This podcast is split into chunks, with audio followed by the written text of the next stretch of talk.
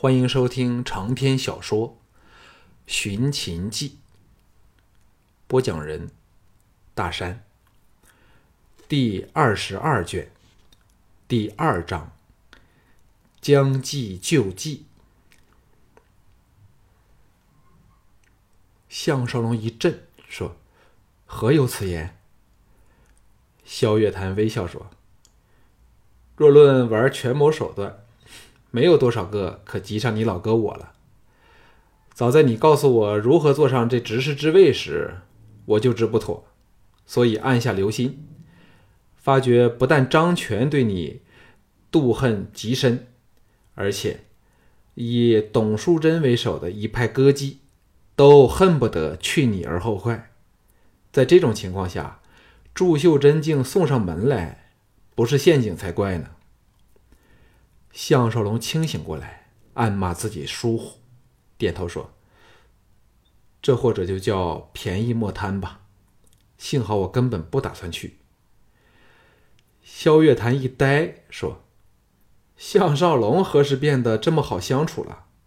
所谓安内才可定外，若不趁此机会狠狠的挫折对方的气焰，这种女子小人合起来想出来的毒计。”只是会叫你防不胜防，更何况你曾答应凤飞助他应付对他有野心的男人，不在这种时刻显点手段，如何建立他对你的信心啊？项少龙尴尬地说：“我不太习惯对付女人，总是狠不下心来，而且更不知怎样利用这个脂粉陷阱反过来对付他们。”萧月潭胸有成竹地说。首先，且让我分析形势。昨晚我由芸娘处早探清楚个人关系了。原来，董淑贞暗地里和张全有一手，而沙莉则是祝秀珍的面首。不要以为他们间真是郎情妾意，其实只是一种利益和色欲的结合。现在沙莉被你赶走，张全又因而降职失势，你可以说是同时得罪了。董祝两女面对的恶劣情况可想而知呀。项少龙拥背苦笑道：“这只是凤飞利用我来重整歌舞团的形式，否则怎会忽然信任起我这么一个陌生人来呢？”萧月潭同意说：“凤飞是个很有手段的美人，比狐狸还要狡猾。”你的确变成了他的一招棋子，不过他仍不太想开罪董树贞，否则就会连张全都早扫了出去。哈，究竟祝秀珍摆下的是什么陷阱呢？谅他仍没有杀人的胆量，看来只会是诬陷你偷入他房里，图谋不轨，使凤飞不得不逐你出团呢。项少龙喜道：“ 那倒非常划算。若我可以离团，便可以改为由你聘我做御者，或者诸如此类的下意。那时就不用担心会给人识破我了。”萧月潭失笑说：“到我那里反而更危险。我船上的人大多都看过你的画像，相处的久了，难保不会有人起疑。”这也是我遣走众师众孙合计等人的原因了。待我改好你的容貌时，你再可和他们接触。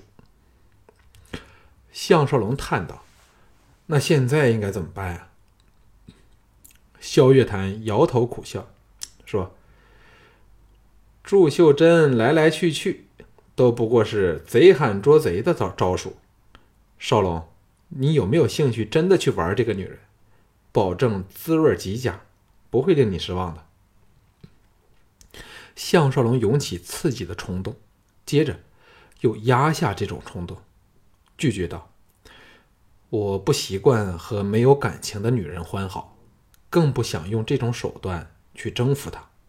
而且，如果让凤飞知道我和她有关系，更不知道她会怎么看我。所以，此计万万不行。”萧月潭点头说：“我忘了你是正人君子，即使如此，就采取威吓手段，给这荡妇来个下马威好了。接着，低声说出了计划。和风呼啸中，项少龙从舱窗钻了出去，利用索钩攀往上层，踏着船身突出的横木，壁虎般的往祝秀珍的房间游了过去。幸好，船壁结的冰，因为这两天气候回暖，融掉了，否则纵有。锁钩之助也非常危险，船上岸上都静悄悄的，在这种天气下，谁都要躲进被窝内去。每逢经过代表一间房子的舱窗时，他都要俯身而过。此时，这边十多间仓房，只有两三个窗子仍透出昏暗的灯火。祝秀珍的闺房当然不在其中。最接近船头的三间仓房，分别住了凤飞、董淑贞和祝秀珍这团内最有地位的三位女性，而芸娘则在另一边的仓房。由于项少龙的房间靠近舱尾，所以要攀爬好一截船身，才可到达祝秀珍那扇窗子。房内和船舱外壁绝对是两个不同的世界。那不单是冷暖的分别，而是感觉的两样。项少龙心中好笑，自己就像成了武侠小说中描写能飞檐走壁的高手，只不过不是去行侠仗义，而是为自己的命运挣扎求存。萧月潭对凤飞的评语，使他对这个美女生出了戒心。所谓防人之心不可无。自己实在太容易相信别人说的话了，尤其是漂亮的女人，心中早定了她们内在与外表同样美丽。最难测是妇人心，祝秀珍就是眼前活生生的例子。他收回锁钩，再次射出，挂到上方舱顶更远处，借力横移。如此重复几趟后，来到了祝秀珍的仓房外。房内悄无声息，正要拔出匕首挑开窗门钻进去时，前方董树贞的房间处隐隐传来女子的娇呼声。项少龙一阵心跳，又感到好奇，不由移了过去，来到那扇窗外，贴耳细听。究竟谁会在董树贞的房内呢？一听之下，立即呆在当场。原来。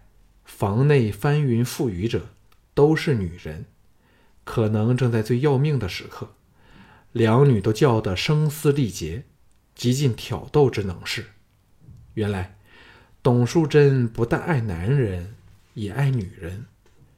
正要离开时，董淑贞沙哑的声音响起，说：“秀珍，你真好。”项少龙大吃一惊。怎么祝秀珍竟会到了董淑贞的房间去啊？那在祝秀珍房中的又是谁？芸娘不是告诉萧月潭，董淑贞和祝秀珍分别与张全和沙莉勾搭上吗？那董淑贞该与祝秀珍处于对立的位置啊？为何两女又做了同性恋人呢？茫然不解时，祝秀珍的声音喘息着说：“这个时刻了，还要逗人家？”那家伙该快来了，这样搞法连门响都听不到了。董淑贞娇笑说：“只要听到杏月的尖叫就行了。”祝秀珍说：“今天我才和杏月调房子，大小姐会否生疑呢？”董淑贞笑道：“精彩处正在这里。就算凤飞怀疑我们在弄鬼，却也知道沈良只是个好色的奴才。”当只是没两天，已经搞三搞四，哪能委以重任啊？而对我们更是无可奈何。没有我们，他怎能和蓝公园他们争一日之短长呢？祝秀珍默然片刻后，低声说：“真不明白，以谭先生那种身份地位的人，对沈良这奴才会这么的另眼相看。”项少龙本想离开，闻言留下续听。董树贞叹了一口气说：“这家伙确有点特别，身手又厉害的叫人吃惊。若非觉得他难以收买，给他占点便宜都是值得的。”项少龙仍是弄不清楚，董树贞要弄出这么多事来究竟为了什么，很想听他自己说出来，但两个人又沉默了下去。不消片刻，再传出祝秀珍轻轻的呻吟声。项少龙没有兴趣听下去，返回自己的仓房。萧月潭听毕后也觉得好笑，沉吟片上，拍腿说：“我有一。”将计就计之法，不但可以反过来害朱秀珍，还可增添你的光彩。项少龙连忙问计，萧月潭压低声音说：“你可挥笔写下一封一一封信，内容当然是表示你多谢祝秀珍垂青于你，可是你却不能接受，请他见谅，诸如此类，再放入那换了是姓岳的房间内。”如此，不但可以拆穿他们的诡计，还可以表现出你并非易受引诱之人。项少龙苦笑说：“此计绝对行不通。舞刀弄棒是我本行，但卖文弄墨却是另一回事了。”萧月潭呆了一呆，失笑说：“我倒没想过这方面的问题。不过你只要画个押就行，其他的由我代劳。但……”千万不要错手写了项少龙上去哦。项少龙如释重负，陪他笑了起来。次日清晨，船队继续航程，两人在房内用过早膳。萧月潭到船头与重机凑兴，欣赏两岸的景色。项少龙则忙个不了，学习处理团内的事务。小平儿照例从旁指点。不知是否是心理作用，小平儿态度友善了点儿，陪他到底仓清点沿途买来的东西时，忽然说：“你为何要给人背罪？”项少龙摸不着头脑，说：“背什么罪？”小平儿俏脸微红，说：“昨天我听人说，原来云娘找的是谭先生，才知是误会了你，但你为何不辩白呢？”项少龙故意气他说：“你不是说谭先生是不期暗示的正人君子吗？而小平姐根本不给我说话的机会。幸好清者自清，小平姐不会再鄙视我了吧？”小平儿大窘，岔开话题说：“为何这两天你像是老了点儿，须发都有些花白了？”项少龙暗吃一惊，表面装作若无其事的笑道。有人一夜白头，我只是白了少许，已经算是幸运了。小平儿知他一直因自己误会了他，为此而苦恼的白了发须，嗔喜交集的横了他一眼，又装出一本正经的样，指点他做该打理的事儿。项少龙暗喜过关，又觉得这样逗逗这个俏妞儿，实在是人生乐事。午膳时，凤飞破例招了他去陪席，杏月也有参与。项少龙心知肚明是怎么一回事儿但当然扮作毫不知情。凤飞随口问了他接手张权工作的情况后，便开门见山地说：“沈执事是否知道，差点就被人给害了呢？”项少龙故作愕然地说：“小人不明白大小姐的话呀。”对面的杏月笑着说：“我昨天因祝秀珍的请求，与她对调了房间，所以沈执事那封情辞并茂的信来到了我的手上。这样说，沈执事明白了吗？”项少龙装出吃惊的样子，愤然说：“原来他是布局害我。”凤飞露出一丝温和的笑意，道。幸好你没有令我失望。以往，无论我聘用任何人，最终都被他们勾引过去。沈执事是唯一的例外哟。杏月赞道：“想不到沈执事还写的一手好字儿。”项少龙坦然说：“那是我央谭先生代笔的，我除了可勉强画押外，其他的都见不得人哦。”凤飞点头说：“你肯坦白说出来，更是难能可贵。可是，听沈执事出口成文，妙句横生，怎么会是不通文墨呢？”项少龙暗想：“哪能告诉你真相啊？”只好说。书我倒是看过几本，但却疏于练字。练字。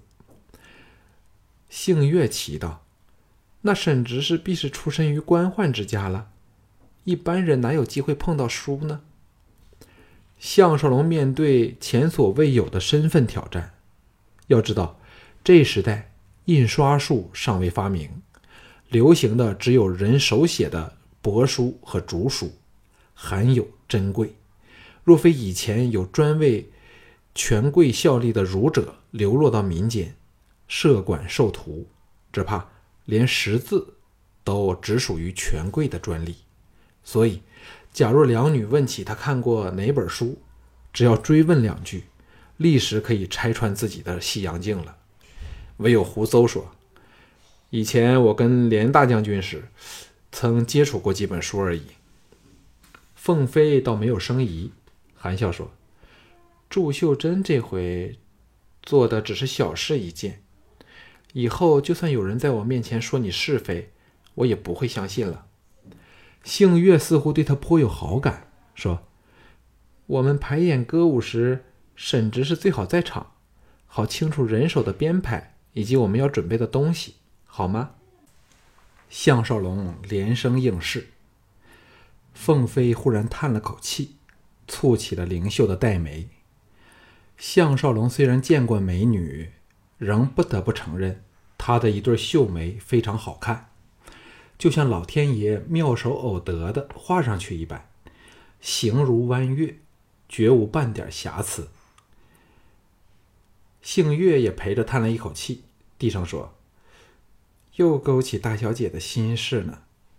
这趟临淄之行，怎能？”怎么都不能被三绝女和柔姑娘给比下去的。项少龙无话可说，要他和人比剑还可以，但在这方面他却完全帮不上忙来。